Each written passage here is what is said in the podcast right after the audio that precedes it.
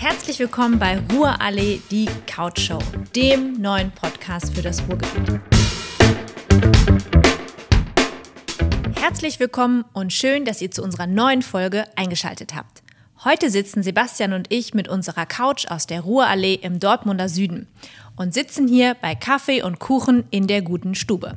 Parallel wird nebenan und eine Etage tiefer bereits das Abendessen vorbereitet. Na, habt ihr schon eine Idee, wo wir sein könnten? Ganz genau. Wir sind heute bei Günther Overkamp zu Gast und dürfen mehr als 300 Jahre Dortmunder Geschichte erleben. Günther, vielen Dank, dass wir heute hier bei dir zu Gast sein dürfen. Gerne, freue mich. Sebastian war noch ganz eisern und hat auf den Kuchen verzichtet. Ich möchte leider starten und dir sagen, dass du wirklich was verpasst. Das sieht auch wirklich wundervoll aus. Also äh, genieß ihn zwischendurch. Das, das, also wenn ich zwischendurch mal still bin, dann, dann wissen ja, alle wissen Zuhörer und Zuhörerinnen warum.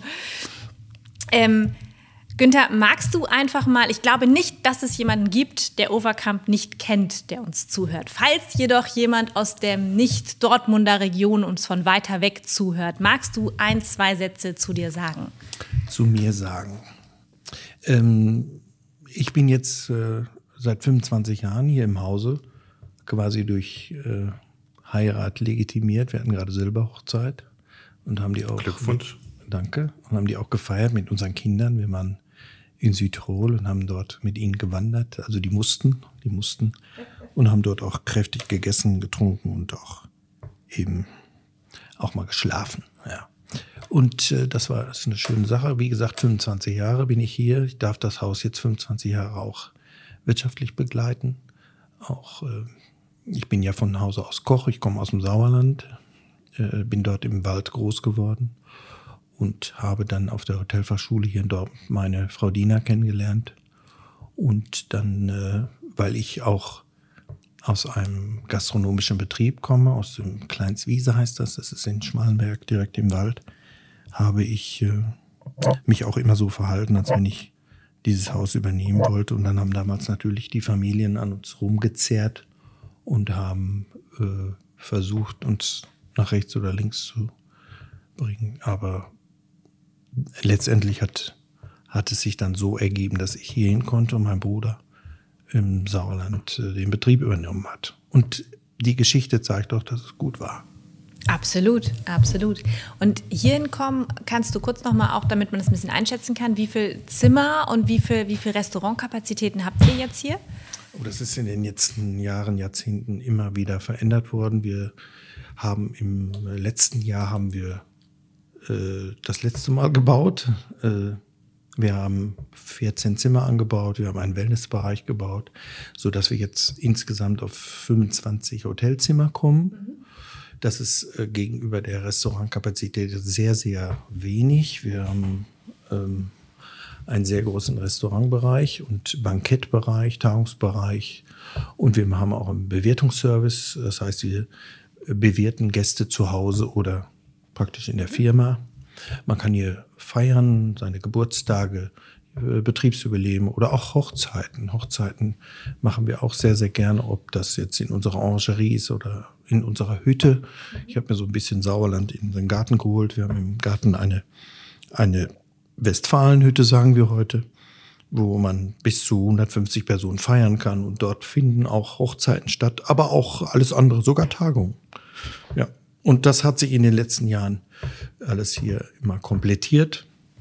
Wir sind heute, wie ich meine, sehr gut aufgestellt. Wir sind durch die Corona-Krise geschlittert.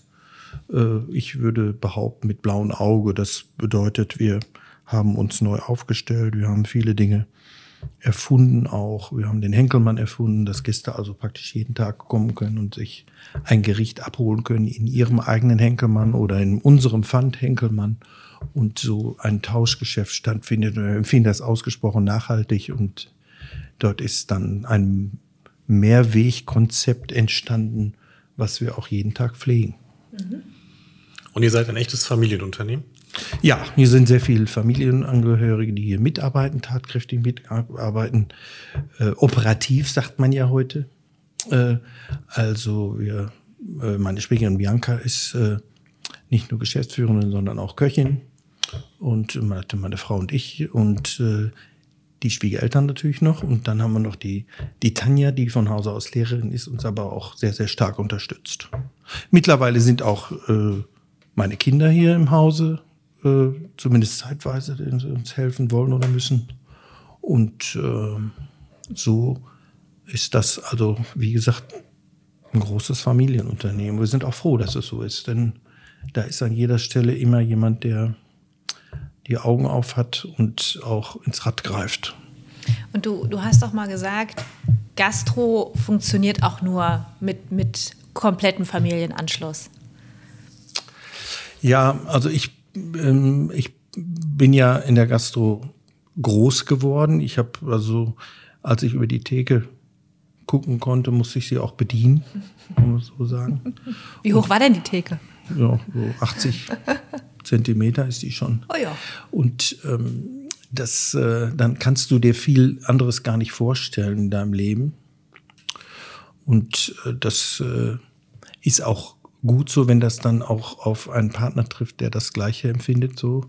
Und dann, äh, denn das ist ja schon, das ist ja äh, im höchsten Maße Berufung, was wir tun. Ähm, du bist ja ähm, etliche, etliche Stunden am Tag mit Gästen beschäftigt.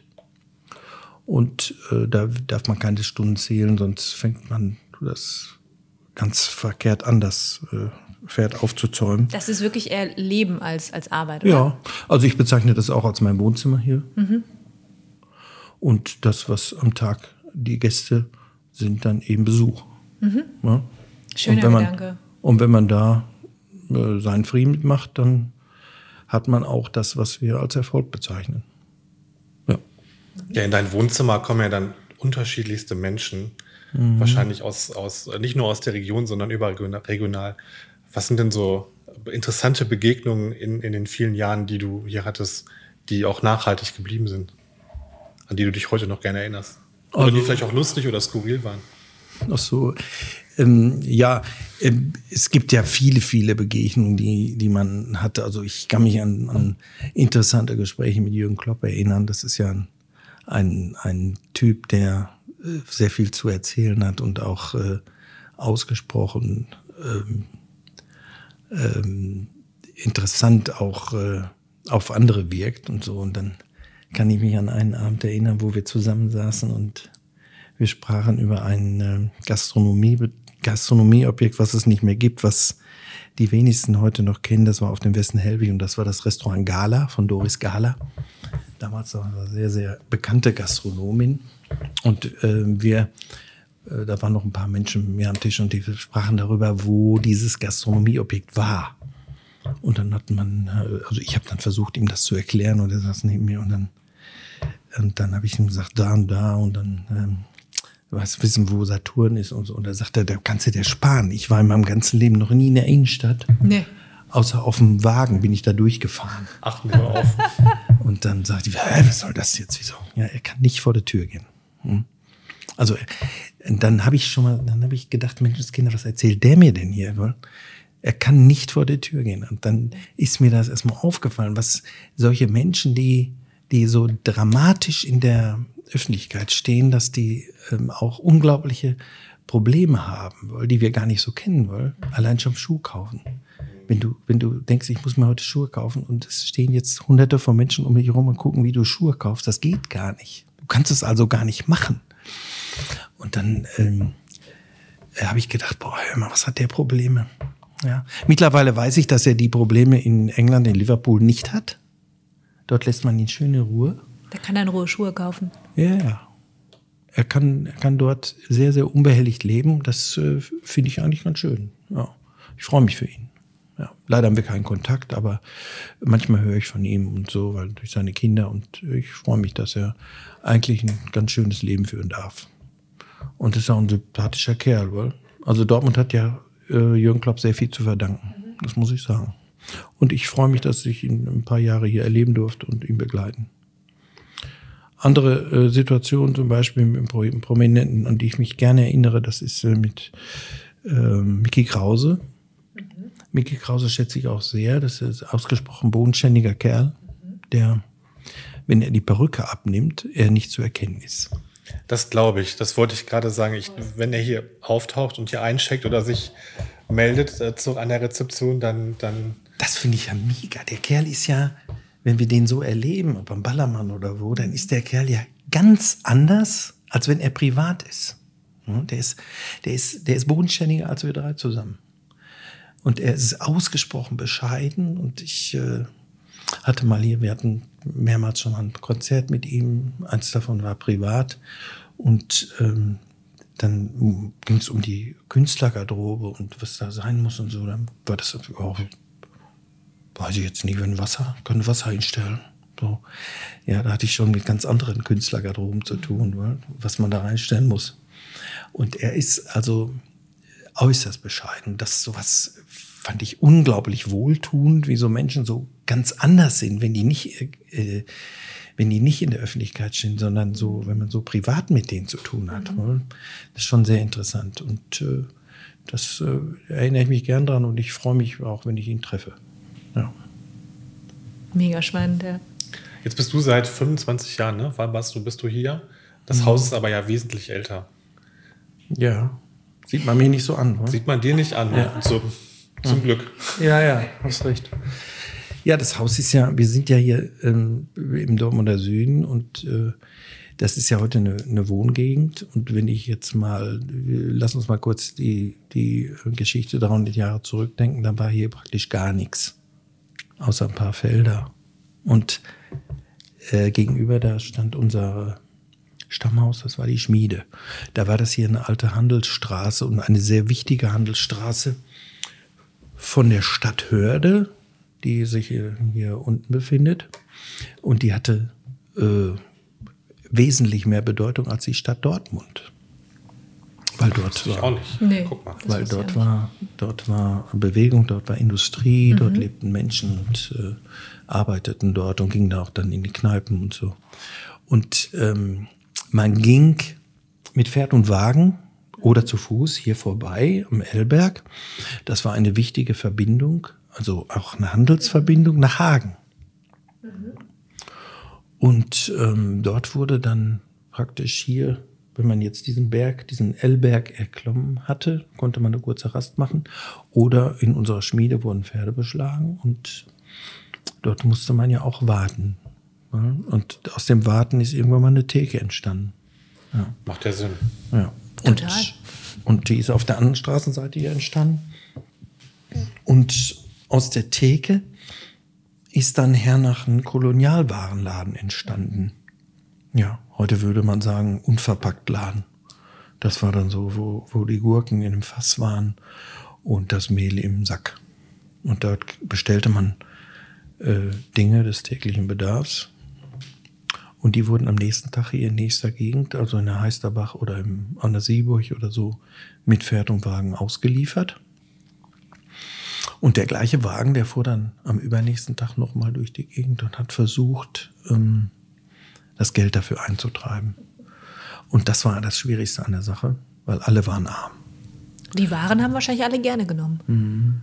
Ja, und dann äh, Dadurch waren auch immer eigentlich die Overcomes arm, mhm. weil das war vielen, vielen, vielen, in vielen, vielen Fällen war das äh, brotlose Kunst. Aber die haben sich durch die Jahrhunderte da durchgekämpft und äh, der Kolonialwarenladen oder das Geschäft wurde später abgegeben. Ich habe tatsächlich vor ein paar Tagen noch ein Bild gefunden.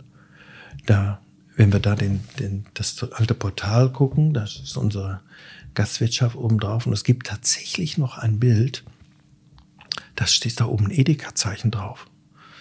Also hier war einer der ersten Edeka-Ladenläden äh, Dortmunds.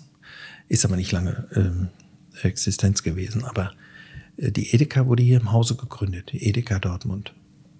Ja. Und äh, dieses Geschäft wurde später aufgegeben. Und ähm, mein Schwiegervater hatte dann äh, sehr, sehr gut gelernt in, äh, in der Krone am Markt in Dortmund. Das war so ein Brauereiausschank. Und hat dann später auch ähm, auf der Sieburg gelernt, in Ruhrterrassen. Mhm. Ja, und das waren sehr, sehr gute Betriebe damals. Ähm, und er hat dann hier praktisch die Gastronomie zu dem gemacht, was sie dann wurde. Ja. Okay, das heißt also, die, die wirklich jetzt als Restaurant gibt es quasi seit deinem Schwiegervater. Ja, das war vorher auch, also wir würden das nicht als Restaurant bezeichnen. Das war tatsächlich äh, eine Kneipe, wo, wo, wo ähm, Soleier auf der Theke standen und Frikadellen und manchmal gab es auch ein Kotelett und so. Und die Leute haben sich da, die von der Arbeit kamen oder vom Püt oder wo auch immer, die haben sich da jeden Tag geprügelt. Ja. Also das war das, das Restaurant kann man das nicht sagen. Also den Begriff Restaurant gab es ja auch gar nicht so richtig. Ja. Und äh, das ist ja auch eine ständige Entwicklung.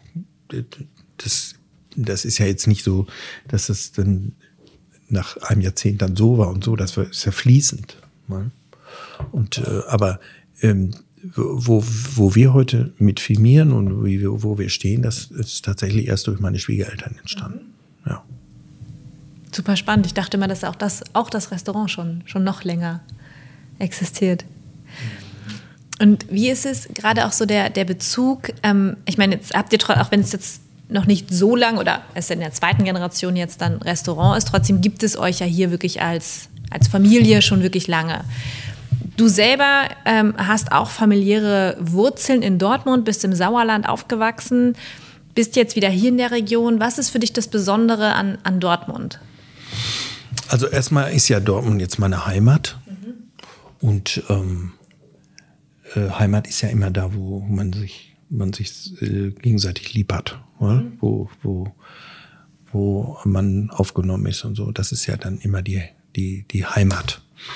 Und das ist jetzt für mich hier, ich fühle mich hier ausgesprochen wohl. Für mich war das jetzt kein Riesenschritt von Sauerland hin, weil es hier jetzt auch, wo wir jetzt sind, ausgesprochen dörflich ist. Ja. Und äh, wenn man mal äh, ein paar Jahre, Jahrzehnte hier in Dortmund ist, dann merkt man, Dortmund ist auch ein Dorf. Also. Ja. Wohl? Ja. Und die meisten waren dann schon mal in deinem Wohnzimmer, ne? Ja. genau, so ist es. Gott sei Dank. und ähm, das äh, genießen äh, ich und wir und äh, da spielen wir auch gerne mit und wir freuen uns, wenn wir viel, viel Besuch kriegen und ähm, wir, wir empfinden uns auch als eine der guten Stuben Dortmunds, wo man auch tatsächlich, wenn man in Dortmund Besuch kriegt, wo man seine Gäste ausführen kann und mal zeigen, hm, gibt es auch noch was. Ne? Außer Düsseldorf. Das, ja, ja. Oder Münster. Guck dich gerade an. Ja. ja. ich bin tatsächlich das erste Mal heute hier, muss ich gestehen. Ich war tatsächlich noch nicht in deinem Wohnzimmer, also darf ich heute sein, freue ich mich auch sehr drüber. Ich war echt überrascht, wenn man in die Straße hier einkehrt, dann sieht man äh, quasi euer Logo links, euer Logo rechts, ein riesiger Parkplatz äh, mit, äh, mit hier äh, E-Ladesäule und äh, Anbau. Hast du ja gerade auch schon gesagt, ihr baut viel. Es ist ja ziemlich groß gewachsen und hat eine ziemliche Präsenz. Das sieht auch wahnsinnig beeindruckend aus. Und sehr modern von außen. Dann kommt man rein unten und man hat so direkt das, dieses Wohnzimmer und dieses heimliche Gefühl. Und wir sitzen hier gerade auch in der Stube, die viel Holz ist, mit alten Bildern an den Wänden. Es hat unheimlich gemütlich. Ähm, und man hört auch so das Holz knatschen, das wird man auch im Podcast hören. Also alle, die sich dann wundern, die, das ist das, das sind hier die Holztische und die Holzböden. Das hat eine wirklich total ähm, gemütliche Atmosphäre. Ja, absolut. Du hast, weil du gerade den Parkplatz angesprochen hast, ne, da habe ich tatsächlich eine Frage. Weil jedes Mal, wenn ich, wenn ich hier bei euch bin, parke ich wirklich gefühlt irgendwie in der fünften Autoreihe hinten als 20. Wo, wo es, also Wahnsinn, wie voll dieser Parkplatz immer ist. Wieso, wieso ist es so? Ähm, ja, das, das ist ja, wir brauchen Gäste. Ja. ja. Und es großes Wohnzimmer. Das ist wirklich, das ist verrückt, ja. ne? Und, das ist äh, es ist ja so, dass wir Gott sei Dank heute ähm, und wir, wir haben durch die Pandemie und durch Corona haben wir Gott sei Dank äh, die aller, allermeisten Mitarbeiter behalten können. Und, äh, Wie viele Mitarbeiter habt ihr? Wir haben 95. Mhm. Das für gastronomische Verhältnisse schon ein, Großbetrieb. Dennoch wird er geführt wie, wie eine kleine Familienpension. Also äh, du wirst hier, ähm, du wirst hier be bedient und be begrüßt und so wie, wie als wenn du nach Hause kommst in irgendein Wohnzimmer. Aber ja. mir ist vorhin aufgefallen, ihr sieht euch untereinander, ne? Oder zumindest du wirst gesiezt. Ja, also ich persönlich, das, das, ist, eine, das ist eine klassische Gastronomie.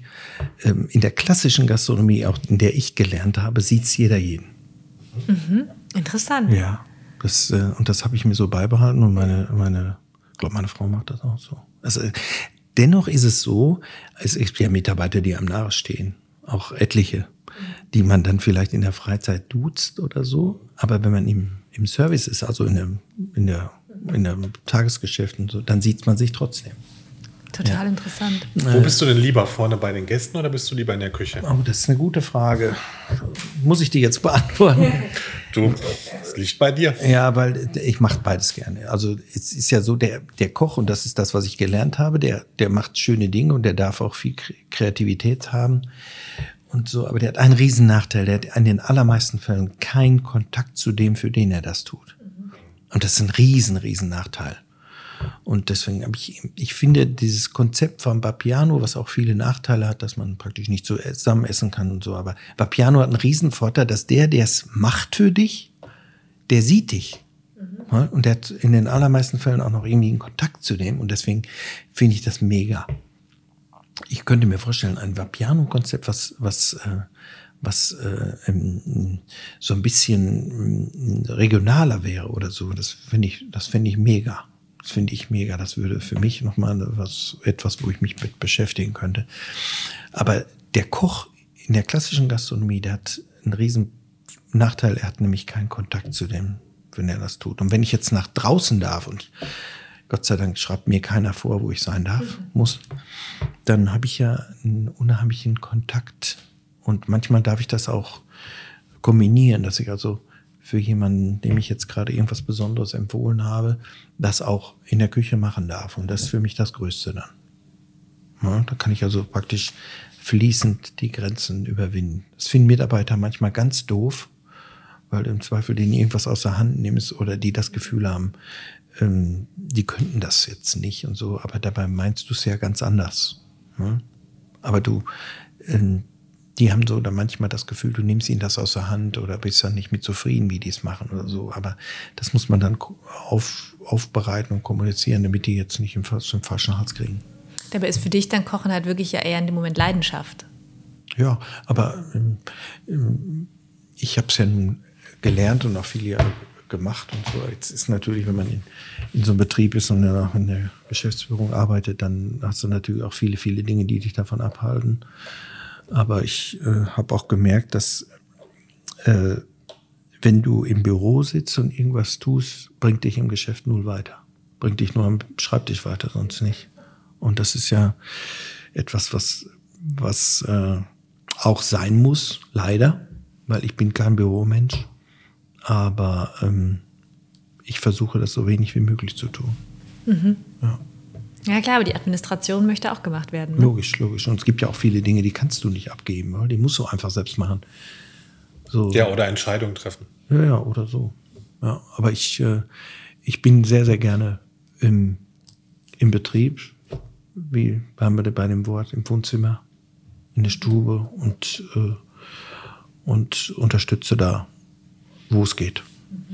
Jetzt hast du vorhin gesagt, du, du ähm, empfiehlst natürlich auch gerne und du hast Maren ja vorhin auch diesen wundervollen Apfelkuchen empfohlen, bei dem sie im Übrigen, liebe Zuhörerinnen und Zuhörer, nur ein Stück gegessen hat. Ich, entweder sie traut Ja, sich ich, gerade ich, nicht, ich sie traue mich nicht schmatzen reinzuschmatzen, ja. Äh, wofür, wofür steht denn eure Küche? Und was würdest du, wenn wir jetzt nächste Woche oder übernächste Woche, wenn diesen Podcast jemand hört, was würdest du denn empfehlen? Kannst du das schon so sagen?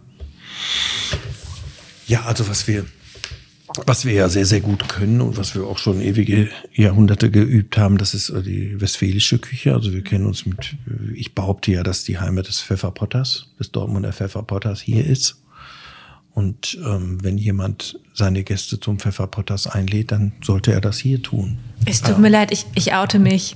Hast du noch, du kennst keinen Pfeffer? Nein, ich weiß So, nicht, was jetzt sind ist. wir an der Stelle. Jetzt muss ich gehen, oder? sind wir an der Stelle. Also Dortmund hat ähm, einige Dinge, die, die tatsächlich es nur in Dortmund gibt. Und ich finde auch, da sollten wir uns äh, ein bisschen was drauf einbilden. Eins davon ist der Pfefferpotters.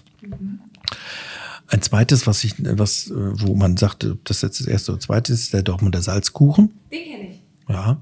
Und diesen Salzkuchen, ähm, das ist äh, etwas, was es tatsächlich nur hier gibt und was in der äh, Bäckerei Fischer am Rathaus er, erfunden wurde und die das auch heute noch sehr, sehr stark pflegen. Und der aktuelle äh, Bäckermeister Heiner Fischer, der steht dafür und, äh, und obwohl die Bäckerei lange, lange nicht mehr am Rathaus ist, sondern durch Kriegswirren ähm, in die, ich glaube, Betenstraße ist das, ne? gewandert ist. Ähm, es steht sie immer noch für den Dortmunder Salzkuchen, mit dem Dortmund international mhm. Berühmtheit mhm. erlangt hat.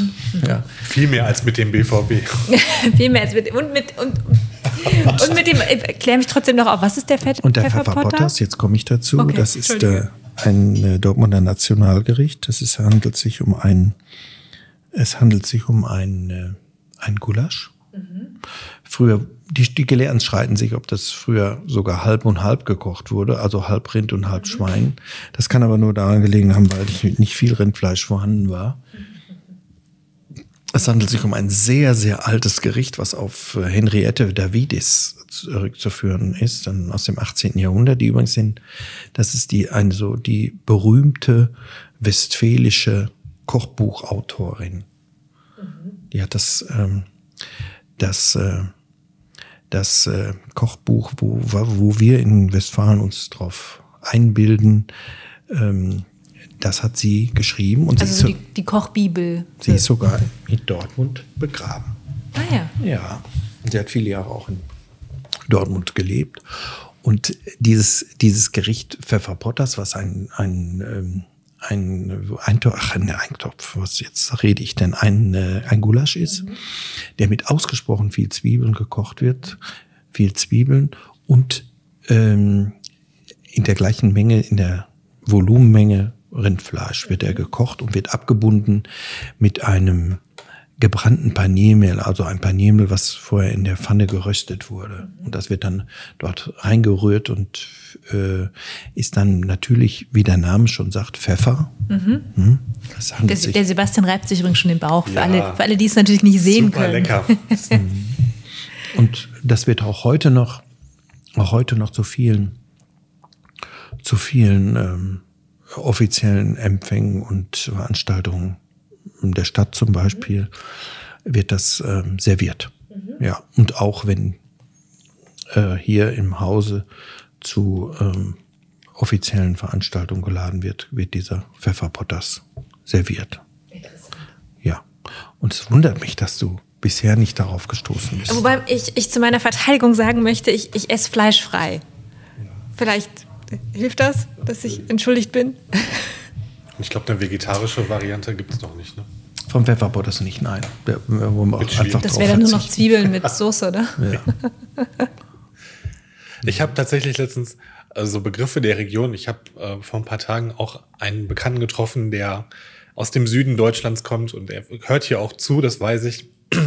Und äh, habe mich dann gefragt, was eine Tenne wäre. Weißt du, was eine Tenne ist? Also ich weiß es und du wirst es wahrscheinlich auch wissen. Ähm, weißt du, was eine Tenne ist? Da gibt es nämlich auch ganz viele Tennenpartys in der Region. Nein, also ich kenne Tenne als Scheune.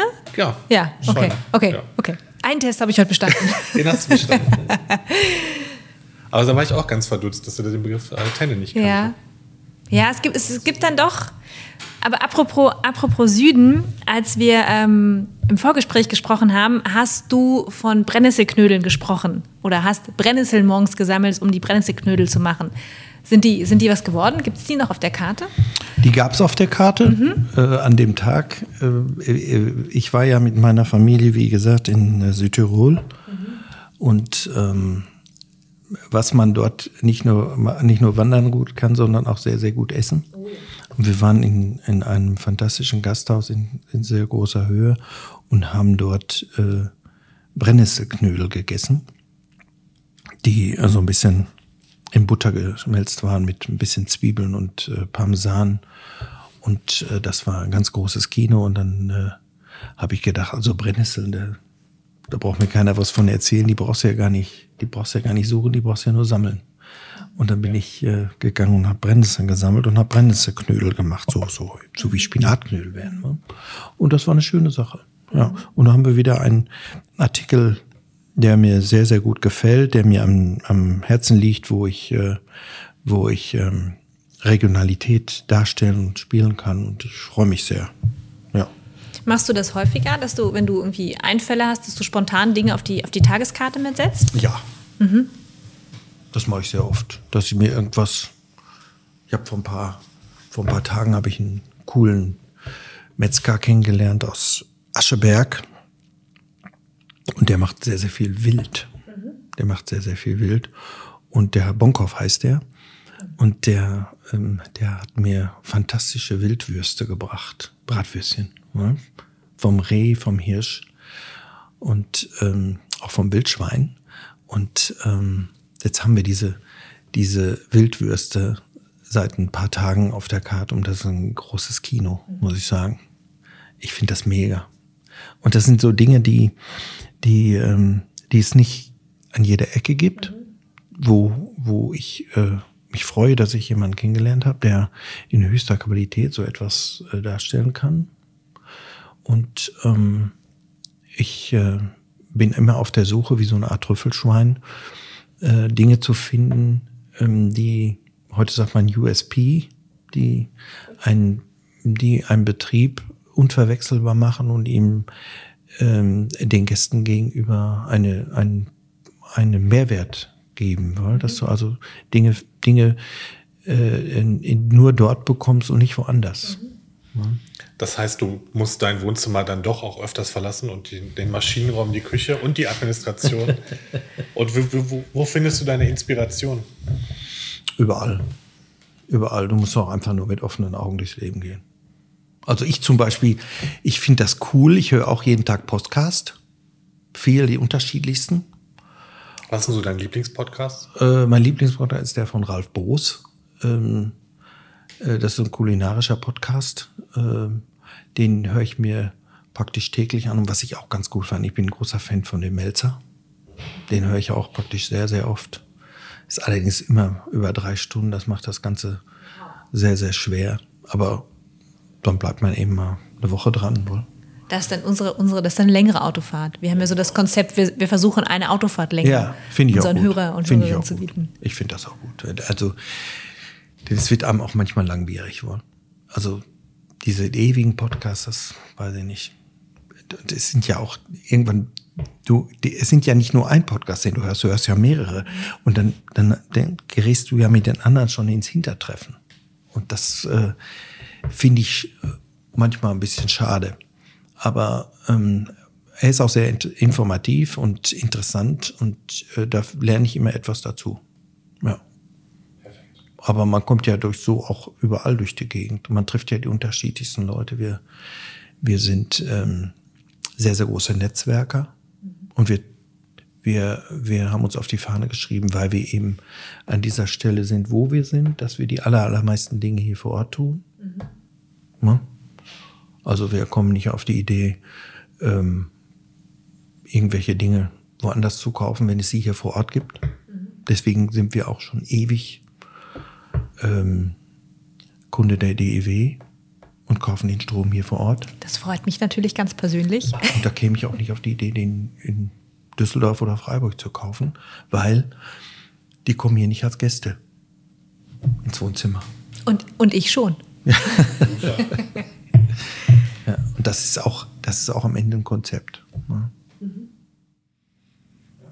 Ich finde euer Konzept ganz großartig und damit unsere Zuhörer und Zuhörer jetzt, jetzt wahrscheinlich gerade nach ihrer Autofahrt auf den Parkplatz kommen, sind wir nämlich tatsächlich auch äh, just in time mit knapp 35 Minuten. Ähm, vielen lieben Dank für die, für die Insights und äh, dass du uns so in dein Wohnzimmer eingeladen hast und äh, hast teilhaben an, an der Geschichte eures Hauses. Das ist super spannend und super interessant und ich werde auf jeden Fall in den nächsten Tagen zum Podcast vorbeikommen. Und ich glaube, wir sollten übrigens noch eine, eine Triggerwarnung setzen, den Podcast bitte nicht hungrig hören. Nee, das stimmt. Vielen lieben Dank. Gerne. Freut mich. Dankeschön. Danke euch. Tschüss.